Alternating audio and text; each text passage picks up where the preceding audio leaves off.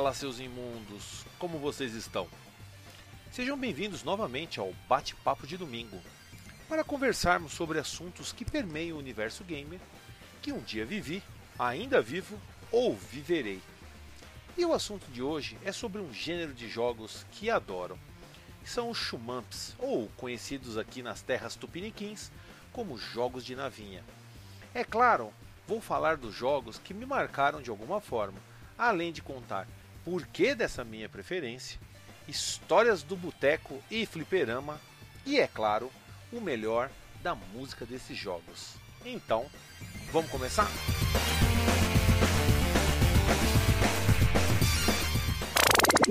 A produção desse podcast foi realizado pela Hood On Produção Audiovisual.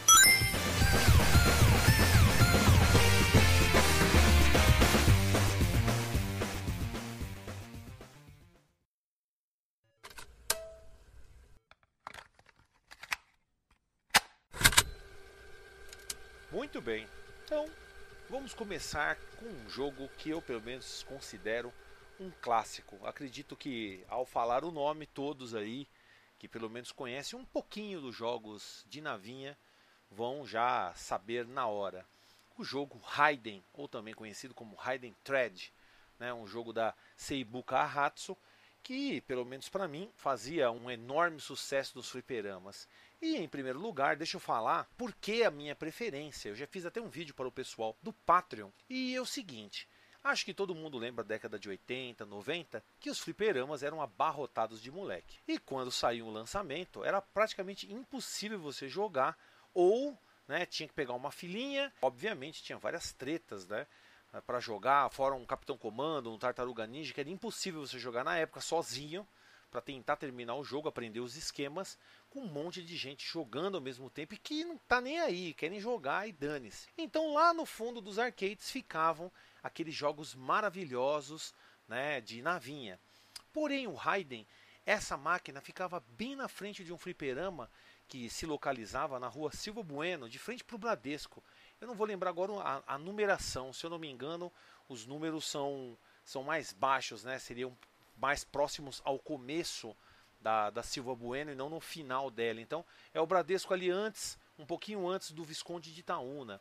E lá Raiden ficava bem quase na porta, acho que tinha uma outra máquina na porta assim, e Raiden estava bem ali. E eu ficava muito contente porque todas, toda tarde, toda, todo dia que eu ia lá na época, quando eu estava no colegial ainda, e também acredito que na oitava série eu ia bastante ali, frequentava bastante a região, ficava sempre um office boy jogando. E uma coisa interessante do Raiden é que ele tem loop infinito. Então, ou seja, o cara chega no final do jogo, o jogo vira novamente. E se eu. Olha, aí que tá. Memória da gente pode nos enganar. Mas eu acho que esse cara, esse Office Boy, ele chegou a virar o jogo cinco vezes comigo assistindo. Então eu aprendi muitos truques, muitas coisas né, com essas jogatinas do cara. Mas era algo incrível. Eu lembro também muitas vezes que ele esquecia aquela, aqueles envelopes em cima do, do gabinete. Aí eu tinha que levar pro. Eu, muitas vezes eu levava pro, pro dono do fliperama lá, ficava na, sempre lá no fundo, né? Com aquela casinha ali, com aquele vidro, com um buraquinho e com lugar para passar o dinheiro. O cara sempre fumando. Fliperama sempre tinha, né? O pessoal fumando lá no fundo e tudo mais. E obviamente foi né, um jogo incrível que todo mundo conhece, tem uma trilha sonora é, maravilhosa, que tem aquele tiro azul que é um laser bem centralizado e um tiro vermelho bem aberto, fora os mísseis teleguiados também que eram supimpa, né, muito úteis e obviamente uma das trilhas aí que eu acho a melhor mesmo do jogo é a do estágio 3, que vocês vão conferir agora.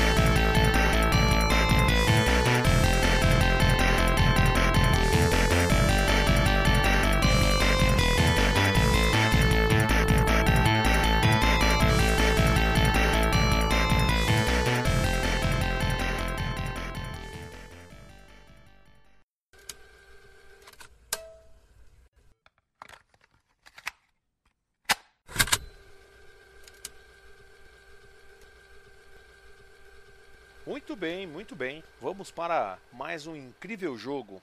Esse eu joguei muito lá na Praia Grande, no fliperama do meu querido amigo Sidney, né? O, o Sapo Gueba, que todo mundo chamava de Sapo Gueba lá na praia, que era o fliperama onde tinha essa máquina, que é o jogo Sonic Wing 3. Sim, você vai pensar, pô, mas e Sonic Wings 1, Sonic Wings 2?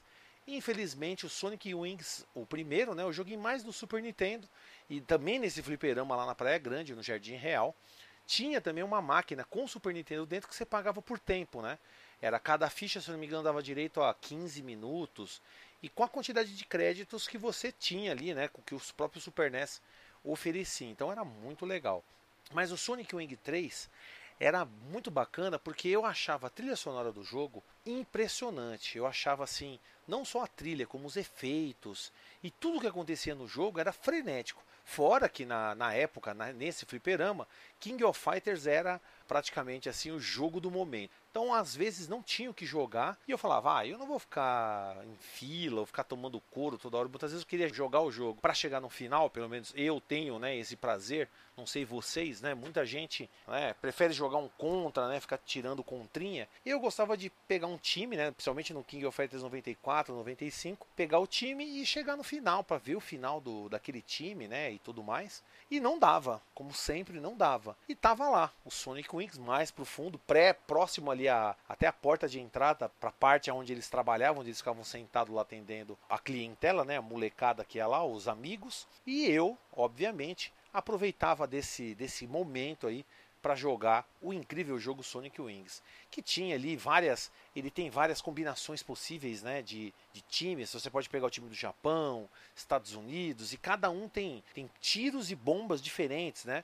Eu gostava muito de jogar, se eu não me engano, era o time da Alemanha, que era uma navinha preta que tinham três, acho que um cara e duas minas. Eu não me lembro agora se era Alemanha mesmo, mas era, é, para mim era a melhor, a melhor nave, a mais, o, o, tiro, o tiro teleguiadinho dela, né, que seria como se fosse um míssil, né, mas na verdade era como se fosse um raio laser, era teleguiado. E ele era muito forte, quando você chegava perto dos bosses e me trancava aquilo, você debulhava. O primeiro chefe, nossa, é freguês, você explode ele assim facilmente, né, com esse tiro. Ainda mais se você pegar os P's ali logo de começo, lembrando que tinha várias várias coisas que aconteciam, né? A torre de Tóquio virava um, um robô, aparecia baleia voadora, altas coisas, macaco voador. O jogo sempre teve, eu, eu falo assim, esse humor, né? Na verdade, essa maluquice toda, mas é exatamente isso que deixava ele extremamente divertido. E o 3, né, o Sonic Wings 3, foi um jogo que eu joguei muito, mas muito lá no fliperama, lá na Praia Grande. E obviamente eu sempre tentava deixar meu score,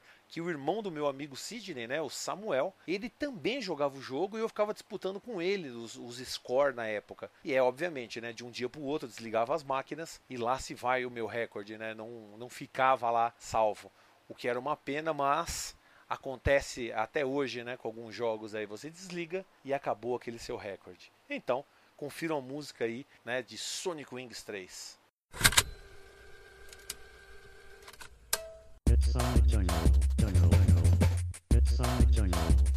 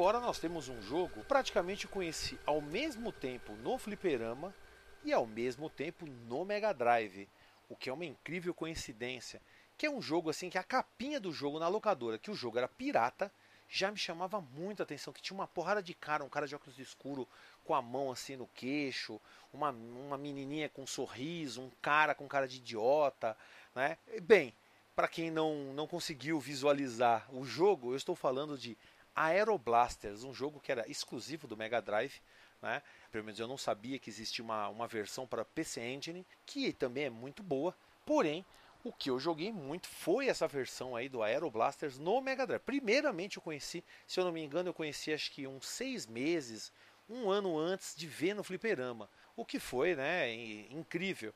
E vocês lembram daquele fliperama que eu falei lá na Silva Bueno, onde tinha o Raiden? A máquina que ficava antes de Raiden, logo na entrada, era exatamente essa, a Aeroblasters. Então, foi uma incrível coincidência e logo de cara já tava essas duas máquinas ali e porra, era sensacional, né? O jogo, pelo que eu me lembro, foi um dos primeiros que eu vi, você podia jogar dois players simultaneamente no Mega Drive, no fliperama também era possível. Obviamente os efeitos né, do, do fliperama superavam em muito. Porém, eu tinha um amigo meu, na época, né, aqui no colégio Walter, que fica de frente praticamente para minha residência. Ah, eu tinha um colega que era o Osano, que a gente, pelo menos eu brincava com ele ele não gostava, né? Eu falava Bozano, que tem aquele creme de barbear. Ele não gostava quando eu falava isso. E desculpa aí, Osano, mais uma vez está fazendo essa brincadeira aí. Mas, querendo ou não, ele era um cara que gostava muito também de jogo de navinha, além que ele jogava muito Street Fighter. Tanto que, quando saiu a Champion Edition, ele falava assim: Nossa, os caras pegam bison. Eu sou do Hollis quando ele dá o pirulito lá, solta o foguete, que é o aquele psico, psico crusher, né, do, do Bison, ele, você dava o Shoryu, você dava o Shoryu que você tirava, né, você praticamente dava, você dava um crítico no cara. E o cara jogava muito também o Aero Blaster, tanto que eu, ele vinha aqui em casa, em algumas ocasiões ele veio aqui, a gente jogou o Aero Blaster, jogou juntos e também no fliperama, só que obviamente, né, no fliperama era bem mais difícil. E o legal do jogo é que ele tinha, né, uma trilha sonora assim sensacional, era uma trilha sonora de deixar sei lá, qualquer um assim, extremamente é, empolgado, extremamente empolgado mesmo. A trilha sonora era bárbara, fora os tiros, né, que eram bem barulhentos, tinha, né, o quando você acertava certos inimigos que eram de metal, você ouvia que era um barulho metálico mesmo, fazendo aquele barulho mesmo, o que eu achava muito legal. Os barulhos de, de explosões também eram bem, assim, eu, eu posso dizer, é, bem estridentes, né, bem estridentes. O que deixava tudo mais assim saboroso, né, para quando a gente jogava na época, era um sabor de algo mais, né? Aquele, aquela, aquela, aqueles efeitos sonoros, lembrava até uma animação japonesa, né? No caso. E, obviamente, eu vou deixar vocês aí também com um pouquinho da trilha sonora de Aeroblasters da tela, né? Out of Gravity, que seria a missão 4.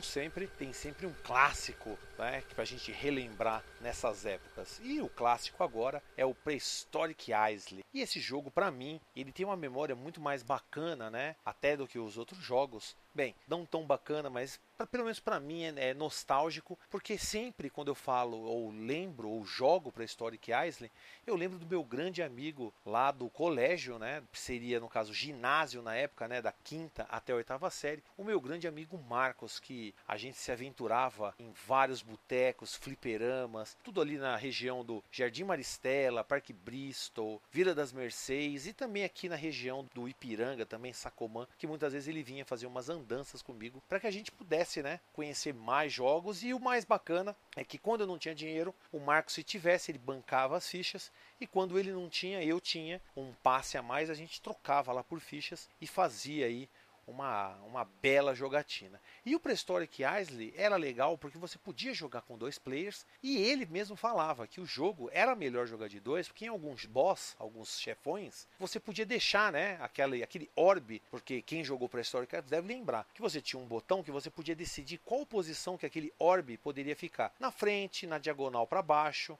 embaixo do avião, diagonal atrás do avião, para trás, na diagonal superior, né, para cima, né, atrás do avião, para cima também e na diagonal superior para frente do avião. E cada um dessas oito direções executava um tiro diferente. Então, em alguns chefões, bastava né, os dois aviões, cada um ficar em uma posição diferente e mandar a bala parada em alguma posição e você destruiria né, os chefes. Lembrando que o jogo tinha altos macetes jogando de dois players. Né? Também conheço gente aí como né, o querido amigo Negro Lui, que faz uma destruição nesse jogo aí. Eu conheço amigos que terminam esse jogo com um crédito só, com facilidade. Eu não cheguei a conseguir zerar esse jogo na época, não tenho tanta habilidade nesse jogo. Preciso jogar mais, né? Eu não terminava ele na época, com muito custo, tive que jogar muito para aprender e eu esqueço rapidamente porque é um jogo que na época, né, eu era meio vacilão, né? Ainda minhas habilidades cognitivas com os jogos ainda não estavam completas. E esse jogo eu conheci num fliperama lá na Vila das Mercês,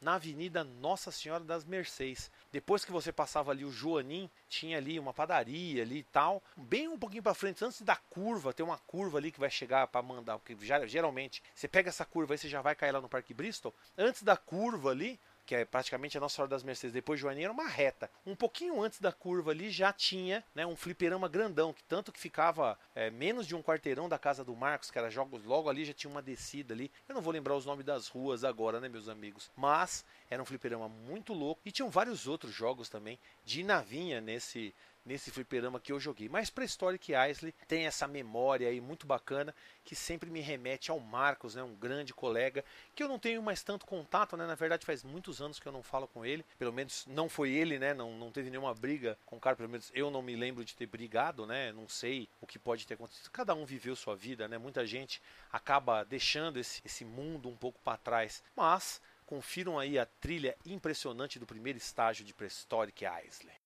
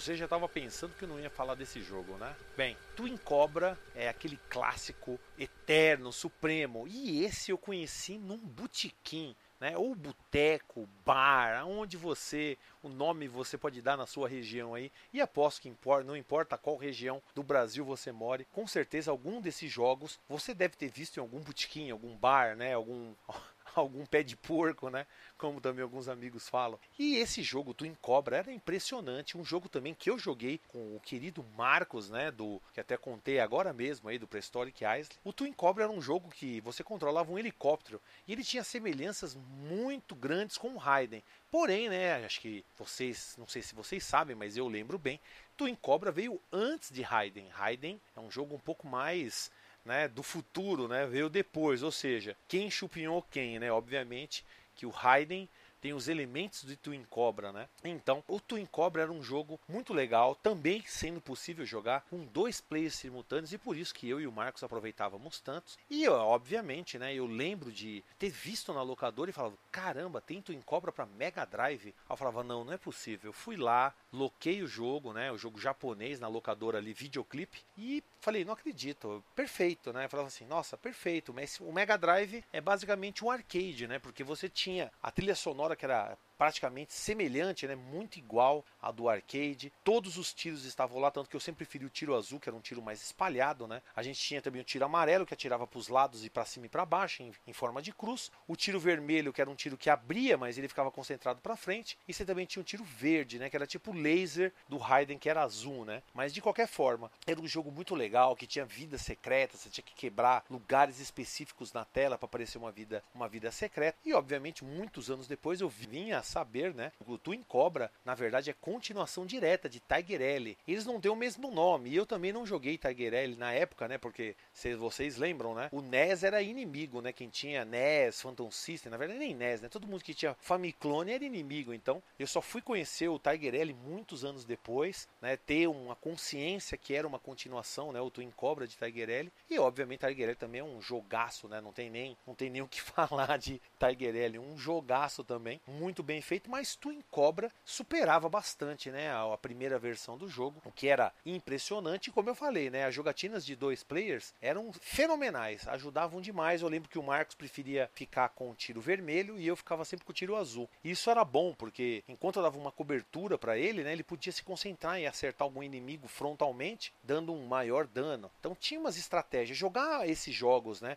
Pode ver, o Raiden é dois players, Sonic Wings 3 era, era dois players, Aeroblaster dois players, Prehistoric Isle dois players. Até agora, joguinhos né, com multiplayer ali, que obviamente quando a gente joga de dois, facilita ou dificulta, depende do nível do seu coleguinha, né? Por isso que eu falo, às vezes, né, você jogar sozinho era melhor era melhor. Mas, né, quando você tinha um bom amigo e um cara que manjava um pouquinho mais desse gênero, a coisa fluía e a ficha rendia mais. Então, confiram aí um pouquinho da trilha de Twin Cobra.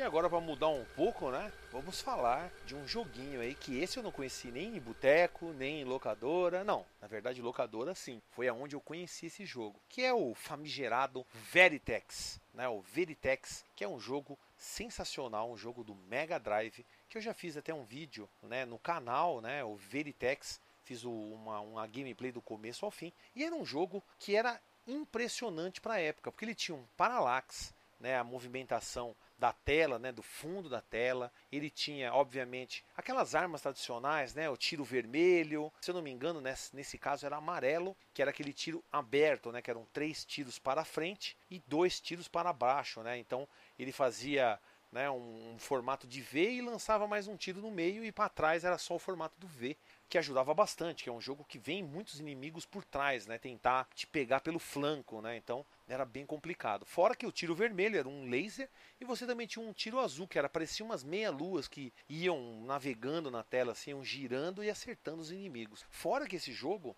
né, tem uma história bacana que é o seguinte: eu conheci ele lá também na Vila das Mercês, né, próximo ao Colégio Silvio Martim Pires, na locadora Videoclip né, que é uma locadora que tinha os donos eram japoneses que traziam jogos diretamente do Japão. Então eu conheci muitos jogos que as revistas demoraram anos para falar. Veritex mesmo, eu acho que eu nunca vi uma revista dando destaque para o jogo e o jogo é fenomenal. E eu lembro, né, que aluguei muito, terminei o jogo várias vezes. E aí, numa ocasião, quando eu trabalhava na Nintendo, eu juntei um dinheirinho assim, do começo do ano até o final do ano. Aí eu falei assim: ah, eu vou na locadora lá e vou comprar alguns jogos, né? Eles devem ter alguns jogos e as locadoras já estavam perdendo força, fechando, né? A maioria. Eu falei: ah, vou lá e vou negociar. E eu lembro que quando eu fui lá, a locadora estava firme e forte e o dono, né, que era um dos irmãos lá, que infelizmente eu não lembro o nome agora, uma pena, porque eu adoraria encontrar esses caras e gravar com eles, ver se eles têm alguma foto da época, tudo mais. Mas voltando, né, eu lembro que eu fui lá pedir, eu peguei alguns jogos, coloquei assim na bancada e falei, ó, oh, eu quero comprar eles. E na época, né, era conversão ali de real para o RV, né, e tudo mais. E já, se eu não me engano, já não, já tinha acontecido a mudança, né, para real. E aí eu lembro que eu botei as fitas lá, eu falei, aí eu falei, ó, quero comprar essas fitas aqui. Aí ele, pô, mano, pô, alemão, essas fitas aí, elas são muito, tem muita saída, né? Até hoje o pessoal aluga. Eu falei, ah, duvido, né? E aí, olha, para falar a verdade, eu não me lembro, mas eu acho que era em torno de 400 ou 500 reais que eu joguei assim na mesa lá na, na, prateleira, assim, na, na bancada ali da, da, locadora. Eu falei, ó, eu tenho isso aqui, ó, quero comprar esses jogos. E obviamente, né, o Veritex estava no meio, tanto que o meu jogo ele tem um carimbinho da videoclipe ou seja, realmente, né, eu tenho como comprovar que essa história é verdadeira, não é só garganta da minha parte. Eu comprei da locadora, eu fui lá. E eu lembro que quando eu coloquei aquele dinheiro lá, se eu não me engano, em torno de 400, 500 reais, que o salário mínimo na época acho que era 90, sem conto. Então foi um, um belo valor ali que na hora não teve muita discussão. Ele só falou: ah, putz, esse jogo aqui não, tem muita gente que pega. Eu falei: não, firmeza, não tem problema. Eu selecionei alguns jogos, ele falou, pode pegar esses aqui. Falei, beleza. Mas eu peguei praticamente ali uns 10, 15 jogos de uma tacada só. O que foi, né? Eu posso dizer assim que foi bem inteligente da minha parte, porque nunca mais eu conseguiria encontrar esses jogos. E, obviamente, fiquem aí com a trilha sonora do sexto estágio de Veritex.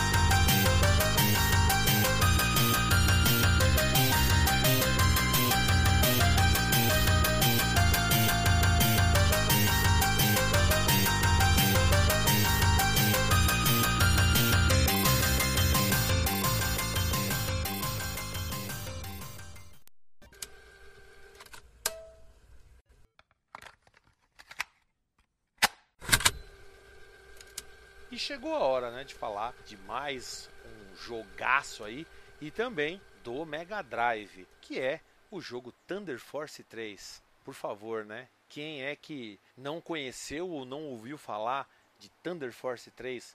Um jogo clássico, uma verdadeira obra-prima dos jogos de navinha.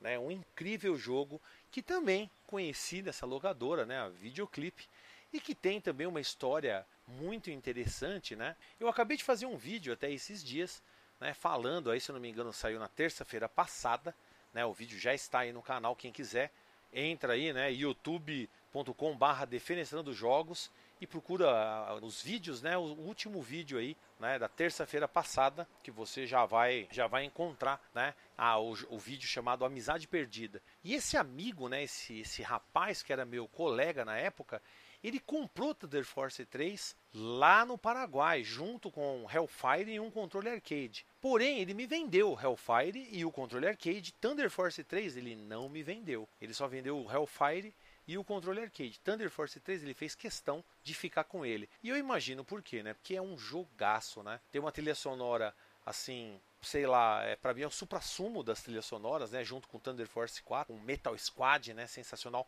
Ouça um trechinho aí.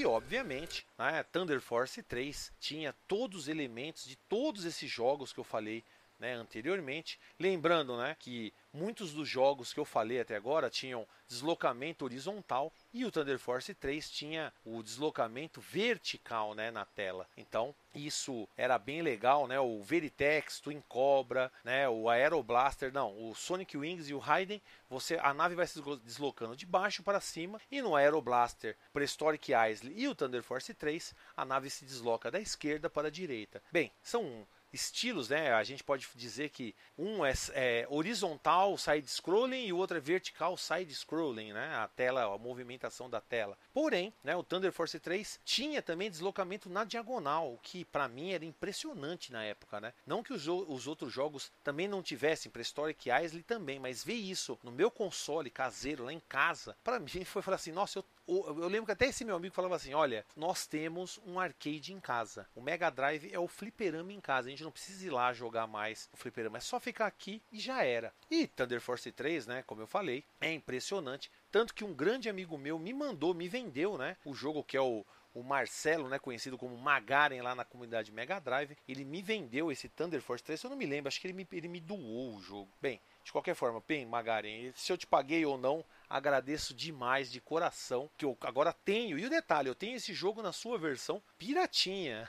não tenho ele original. Eu não cheguei a jogar ele nunca na versão original, só conheci ele com aquela. Ele tinha uma curiosidade, né? Os jogos piratas de Thunder Force 3, acho que quem jogou deve lembrar, o, o logo Sega era sempre bugado, cheio de quadriculados, não era o Sega normalzinho, era sempre bugado nos jogos piratas do Thunder Force 3, além de também a própria tela de abertura estar bugada também, o que era bem legal, não tem como não, pelo menos eu não consigo esquecer disso, né? Toda vez que eu jogava o jogo, tava lá, né? Aquela, aquela tela bugada, cega bugada, mas o jogo funcionava normalmente, né? O que importava, pelo menos para mim, era isso jogar o jogo, me divertir e, obviamente, curtir a trilha sonora que para mim é como eu falei né uma obra prima né não só por toda a jogabilidade tudo que o jogo oferece. A trilha sonora é algo que só a Tecnosoft né a produtora desse jogo conseguiria fazer. E curtam aí né a música da tela Venus Fire de Thunder Force 3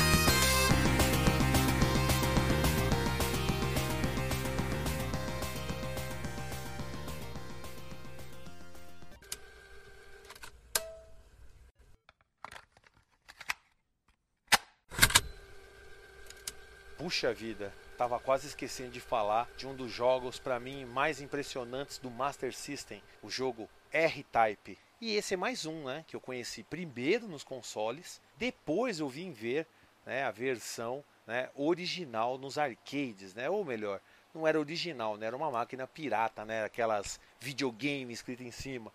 Mas, bem, R-Type, bem, o que dizer de R-Type? Aquela navinha maravilhosa que tem aquele orbe que fica sempre na frente da nave que você pode lançar ele nos inimigos, o que causava um belo dano em alguns bosses e até no chefão final. Você precisa fazer isso para poder vencer. E, obviamente, o tiro carregado, né?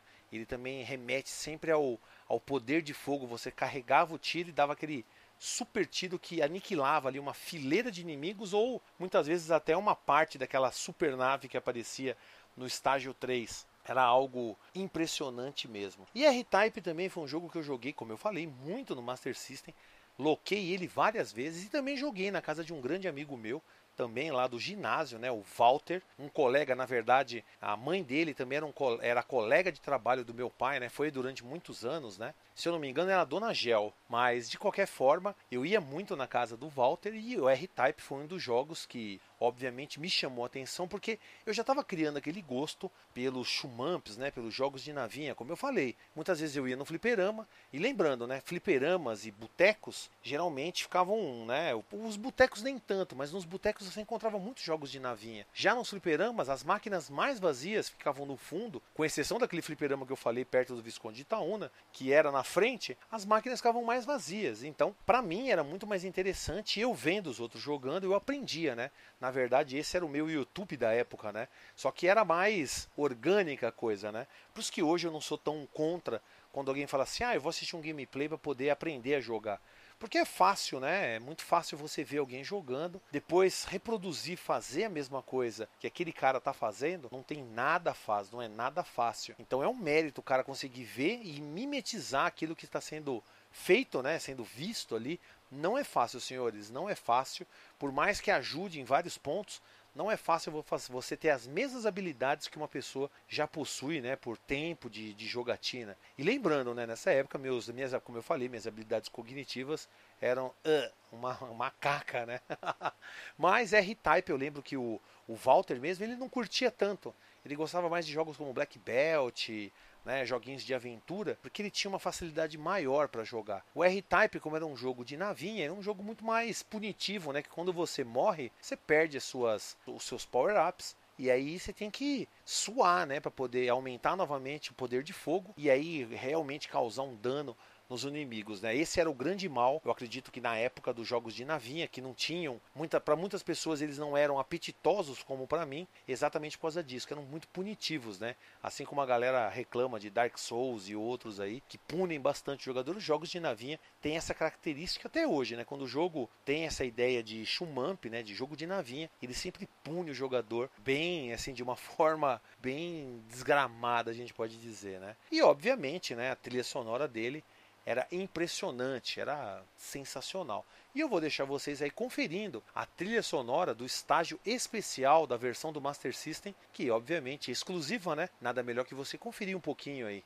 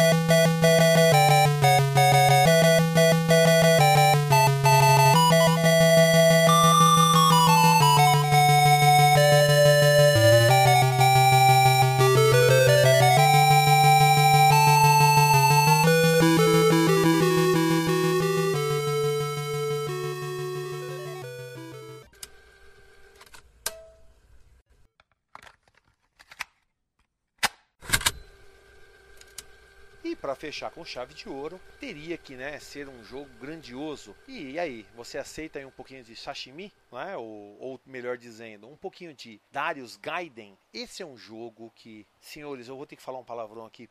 Puta que pariu. Hum, na época foi impressionante. Lembrando, esse jogo é um jogo que também tem aquele, aquele caos, né?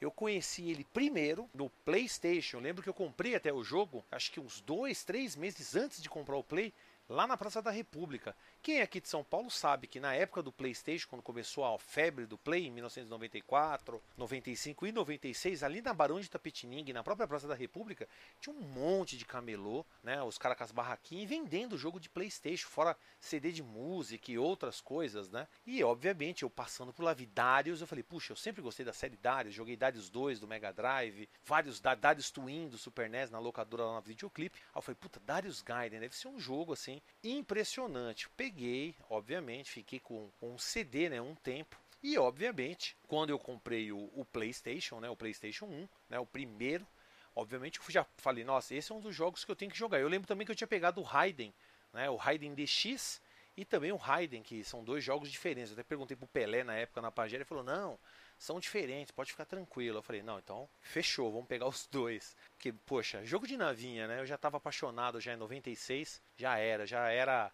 total. Mas o jogo, obviamente, meus primos, minhas irmãs, todos gostavam. A trilha sonora era cantada do Darius Gaiden. Tinha uma trilha sonora assim, como eu posso dizer, soberba, né? Era música em CD, é, áudio de CD. Mas o que realmente me marcou foi um dia ir lá no shopping Plaza Sul, que fica ali na Ricardo Jafé, e encontrar a máquina original de Darius Gaiden no fliperama, na Playland. Lá a gente foi assistir eu não me lembro agora qual era o filme. Eu não sei se a gente só foi passear, acho que não fomos assistir filme. A gente só foi passear, comer um lanche e lá na Playland tinha Darius Gaiden. E eu falei: "Não, não, pera aí. Eu sei jogar esse jogo, eu vou jogar ele aqui no no fliperama". Comprei lá, né, o comprei o crédito, na época já era crédito, cartãozinho. Passei o cartão e comecei a mandar bala. E obviamente juntou aquela galera em volta, né? Porque os caras falaram: "Nossa, nunca vi ninguém jogando esse jogo" e a música, aquela a música era alta, né? Então juntou uma galera assim, e novamente me senti, né? Porque não sei vocês, né? Mas quando você tá jogando um jogo, tá chegando no final e fica aquela galerinha em volta, você sente uma adrenalina, você sente algo, sei lá, inexplicável. Você sente, não sei, especial, não sei se poderia dizer isso. Vocês podem dizer depois nos comentários desse podcast, né? Mas eu achei assim impressionante. Eu consegui terminar, fui por um final ali que pelo menos eu conhecia, que é o, o final da baleia, né? Se eu não me engano, o Y ou Z. Eu não lembro agora se é Y ou Z. Eu teria que ver o mapa, né? Mas bem, de qualquer forma, era uma baleia ali que você vai pro fundo do mar, tanto que o final, a nave do Darius explode, né? Com a pressão, ela explode e esse é o final, todo mundo morre. Você destrói o chefão e morre junto no processo, o que era né, bem chato. Mas eu lembro até hoje que eu fiquei assim, né, maravilhado de ver o jogo, jogar ele, jogar bem, terminar ele lá no fliperama e ter aquela galera assim torcendo, né? Nossa, o cara vai terminar. Nossa, meu Deus, quem que termina um jogo desse? Eu, e eu pensando assim, nossa, o jogo é mó de boas, tá ligado? Fazendo o caminho certo, tem caminhos ali que você tem a, as naves mais fáceis, né? Chefões tranquilos de matar. E foi o que eu fiz. Falei, ah, eu vou agora me exibir, né? Não sei vocês, né? Mas no fliperama era sempre muito uma prática muito bacana, né? Fazer isso. Bem, senhores, espero que vocês tenham curtido aí, né? Mais um bate-papo de domingo. Espero que vocês estejam apreciando esse podcast que é totalmente exclusivo, não é uma regravação, né? Dos hangouts aqui do canal. Então, confiram aí dia 26 de outubro o revisando a jogatina do clássico, né? Das novinhas. Ops, espera aí das navinhas Slap Fight, com muita informação e detalhes que só alguém que viveu na época né, poderia descrever. Fui!